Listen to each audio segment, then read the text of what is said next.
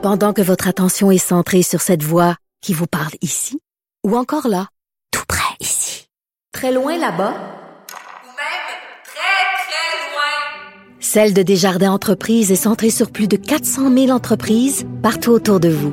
Depuis plus de 120 ans, nos équipes dédiées accompagnent les entrepreneurs d'ici à chaque étape pour qu'ils puissent rester centrés sur ce qui compte, la croissance de leur entreprise.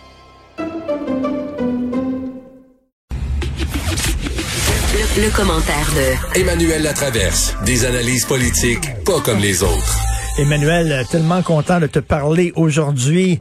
Euh, écoute, euh, il, il lance ça comme ça, Monsieur Dubé, euh, dimanche soir, à tout le monde en parle. Oui, oui, possibilité que Montréal tombe dans le rouge. hein. Puis il a fallu attendre 17h30 le lendemain avant de, de savoir exactement ce qu'il y a. Tu sais, moi, je pensais que dès, dès la, la première heure, le lendemain matin, il aurait fait une conférence. Il a fallu attendre 17h30. Non, mais non, mais non. Ce qu'il y a, c'est, je comprends l'agacement collectif, mais c'est assez brillant comme façon de prendre les ondes de tous les bulletins de nouvelles Hmm. à une heure où, malgré le travail, tout le monde est à la maison, sans faire un discours à la nation. Alors, le jeu de prendre les ondes pour un discours à la nation, M. Legault, il n'a pas joué encore cette carte-là, mais il a fait tout comme hier en faisant une conférence de presse à 17h15, à 17h30. Alors, c'est agaçant d'avoir forcé tout le monde à attendre, mais en même temps, c'était comme une, une façon de, de, de s'assurer d'être entendu en direct par le plus grand nombre euh, de Québécois, euh, de Québécois possible. Je pense que c'était ça le calcul Hmm. euh, stratégique et, et pol- politique. Moi, je suis d'accord que d'annoncer ça euh, dans une émission de variété la veille, c'était un peu bancal. Là. Ben oui, ben oui. Je pense que ça illustre le niveau d'inquiétude euh, du Je gouvernement. m'excuse, puis là, je le dis là, aux gens, là, il aurait fait ça à TVA, là, dans une émission de variété à TVA, que j'aurais eu le même, euh, le même euh, c'est Non, bémol. Euh, Il y a partisanerie euh, Ben là- là-dedans. le, le problème, c'est d'annoncer des demi-mesures qui veulent dire tout et n'importe quoi. C'est, moi, je pense que c'est un reflet de l'opération Code Orange la- ratée. tu sais. Parce que finalement, le Code Orange, ça n'a rien changé dans la vie des gens. Et donc, on a gaspillé un palier d'alerte Hmm. pour rien pendant le Code Orange. Mais t'as tellement raison. Qu'est-ce que ça voulait dire, code orange? Rien. Euh, il, arrêtait de servir de l'alcool plus tôt dans les bars. C'est tout? fallait faire plus. Oui. Ah, non, on recommande. Écoute, je m'en rappelle même plus, c'est pas peu dire, là. Mais bon, là, maintenant, on est dans un, un confinement light. Tu sais, comme ils diraient en France, là. Oui. Alors, euh, où, euh, où on est au rouge pâle, tu sais, si on peut dire ça comme on veut, là. Donc, euh, tout le monde à la maison, métro, boulot, dodo, pour essentiellement, il l'a pas dit hier, mais c'est pour essayer de sauver Noël. On s'entend, là? Hmm. Euh, et surtout essayer euh, d'éviter là une, euh, une flambée euh, qui mettrait à risque le réseau de la, de la santé. Moi, j'ai bien aimé la façon dont M. Legault l'a présenté en disant on vous demande de faire ça pendant 28 jours pour protéger qui, dans le fond, là? Les aînés vulnérables dans les CHSLD, les gens malades et cancéreux et cardiaques dans les hôpitaux, puis nos enfants dans les écoles. Alors, ça ramène tout ce débat là, sur euh, les courbes, les chiffres, les statistiques, les ci, les ça, qui sont devenus tellement abstraits qu'il n'y a plus personne qui fait attention à un enjeu très réel. Euh, je pense que tout le monde dans la société connaît au moins un enfant qui va à l'école ou une personne malade qui a besoin de soins hospitaliers ou une personne en CHSLD. Là.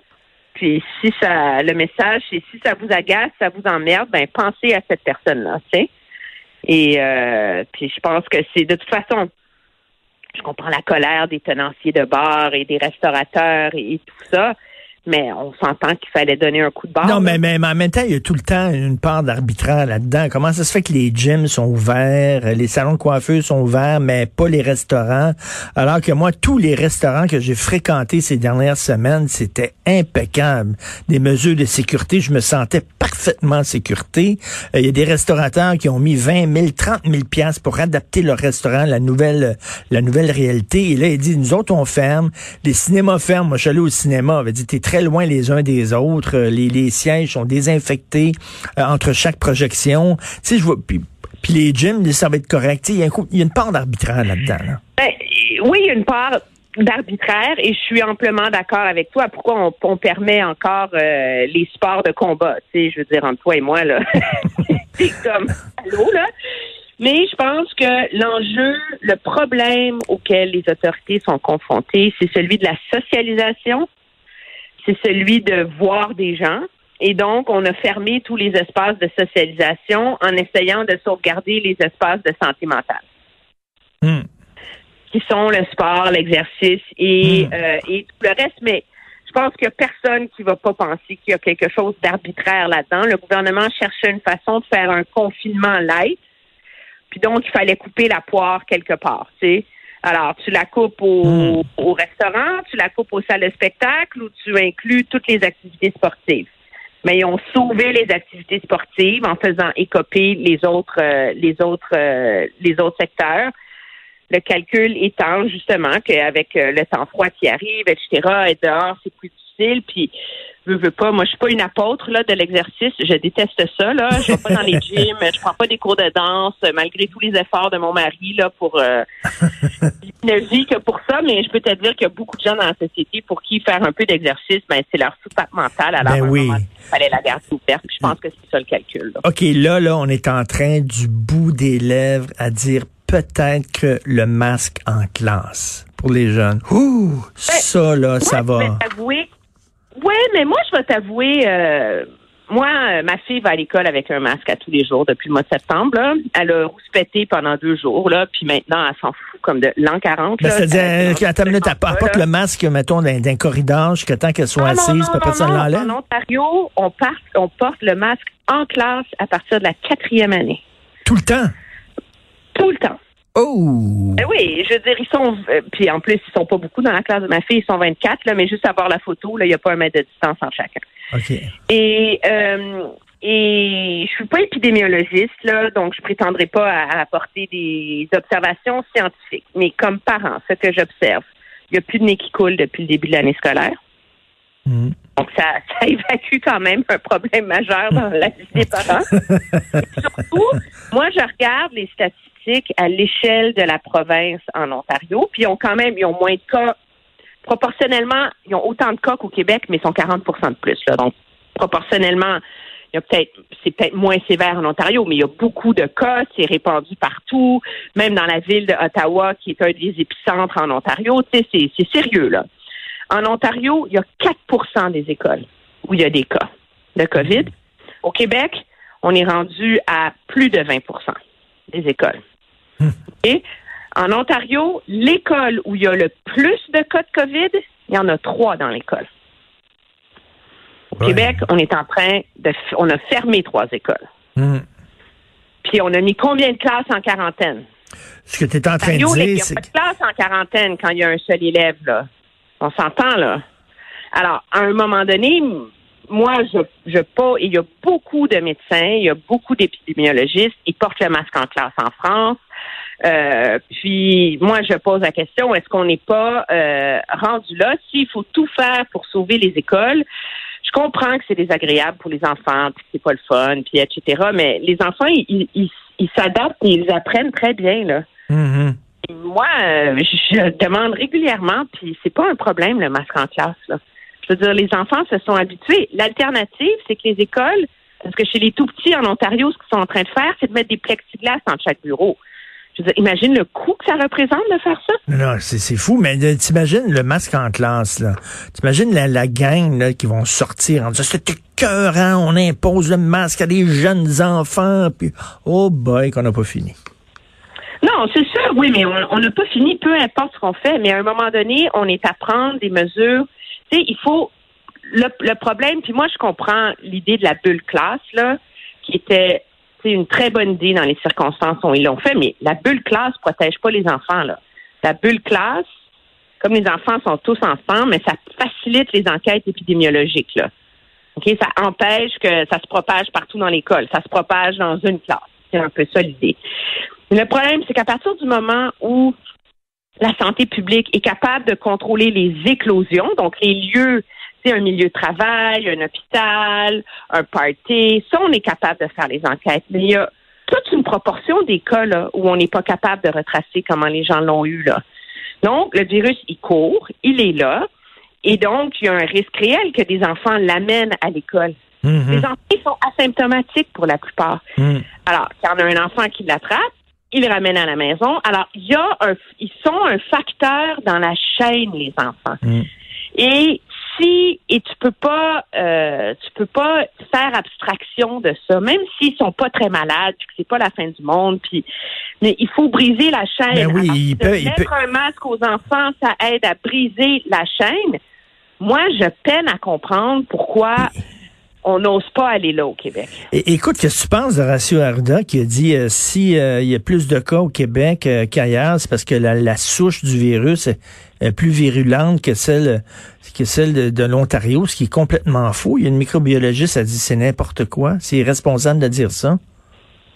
Mais non, mais là, il y a plus, parce qu'on s'entend, là, il n'y a plus d'excuses. Au mois de mars, on avait l'excuse de la semaine de relâche, qui était, je pense, légitime, là. Hmm. D'autant plus que la semaine de relâche a frappé d'une façon dont personne l'avait vu. Tout le monde pensait que le virus allait rentrer en Amérique du Nord par le biais de l'Asie. Donc, on était, tu sais, tous les projecteurs étaient sur les vols qui venaient d'Asie. Puis finalement, on s'est rendu compte que le virus est rentré en Amérique du Nord par partout ailleurs dans le monde. Tu sais, ça a été le cas dans l'est des États-Unis. Les enquêtes épidémiologiques l'ont l'ont montré. La souche, c'est pas la même. Alors, là, il n'y en a plus de prétexte. là. La réalité, c'est qu'au début, à la mi-août, le Québec avait une, un- une performance extraordinaire. Il y avait moins de cas qu'en Ontario. Ça allait bien. On était à 80, 85 par jour. Puis tout d'un coup, là, avec la reprise des écoles, la reprise du travail, la fin des vacances, ça, c'est tous des facteurs qui amènent une augmentation des contacts entre les gens, là.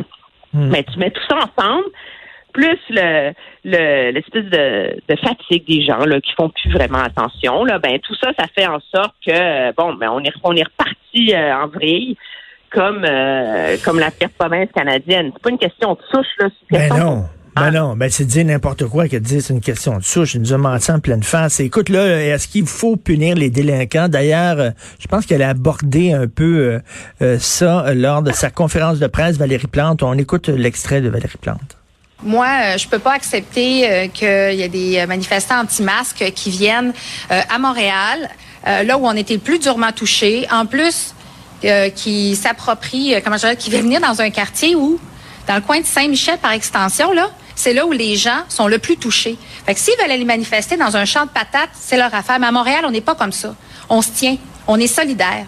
Puis moi, je peux pas accepter comme mairesse que des gens qui, pour différentes raisons, viennent mettre la santé de, ma- de notre population. Alors, écoutez, le, le décret, on l'attend. On va voir. Euh, on va voir comment ça va se passer. Mais euh, je, je- définitivement, mon message, c'est allez donc dans un champ de patates. Elle veut, elle veut qu'on sévisse, là. De patate.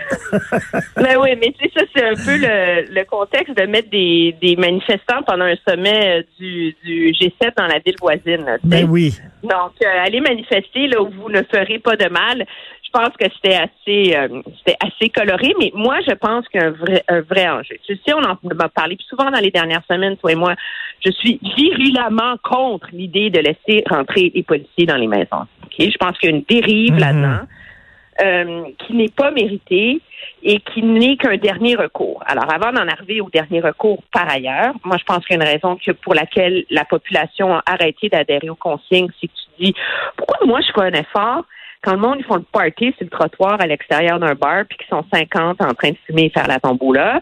Pourquoi est-ce que moi, je fais un effort, j'irai pas souper avec ma meilleure amie de manière responsable quand le monde, ils font la fête au tam-tam? Il y en a partout des exemples comme ça dans les dans les médias sans arrêt depuis des semaines. Il faut que le gouvernement se donne les moyens de punir et de, de, de sévir contre les délinquants, comme c'était le cas objectivement euh, au printemps dernier. L'idée, c'est pas de devenir un État policier, mais ça prend une forme de C'est quoi? Donner, donner quoi? Des amendes? Donner des amendes Ben, aux ça gens? prend des amendes. Moi, je peine à comprendre pourquoi on n'a pas sévi de manière plus drastique contre euh, les bars et les restaurants qui respectaient pas les règles en suspendant leur permis de la régie de l'alcool et des jeux. Là. Mais je pense ça prend des amendes, ça prend euh, ça prend des interventions policières, ça prend euh, ça prend des, coups de semonce, ça prend des gens qu'on va citer en exemple, là, parce qu'il faut comprendre collectivement qu'on peut pas faire ça. De un, la peur de- d'en attraper une amende à 10 000 ça peut aider. Et de deux, ça réconforte ceux qui font un effort. De dire, ben, au moins, je fais pas ça pour rien. Parce que le monde qui écoute pas. Alors, je pense pas, les gens qui veulent manifester, pas de masque, là, ils vont le faire pareil, là. Mais il faut donner euh, quelque chose à quoi s'accrocher à tous les gens qui, eux, font les sacrifices pour que eux aient l'impression qu'ils le font pas en vain. Je pense c'est pas facile comme équilibre. Je ne prétends pas avoir la recette, mais il faut que le gouvernement accouche d'une solution sur ce front-là. Tout à fait. Et en terminant, je veux te lire un extrait d'un texte qui est paru sur le site de TVA Nouvelles. Alors que Montréal se prépare à passer en zone rouge, au moins sept magasins Costco sur l'île et la banlieue n'avaient déjà plus de papier de toilette. Ils sont en rupture de stock de papier de toilette, encore une fois. C'est viscéral, hein? C'est euh, Non, mais je vois pas la, la- je vois pas le lien entre une maladie respiratoire, puis un nez qui coule, puis des papiers de toilette. Mais en tout cas, je sais pas. Ici.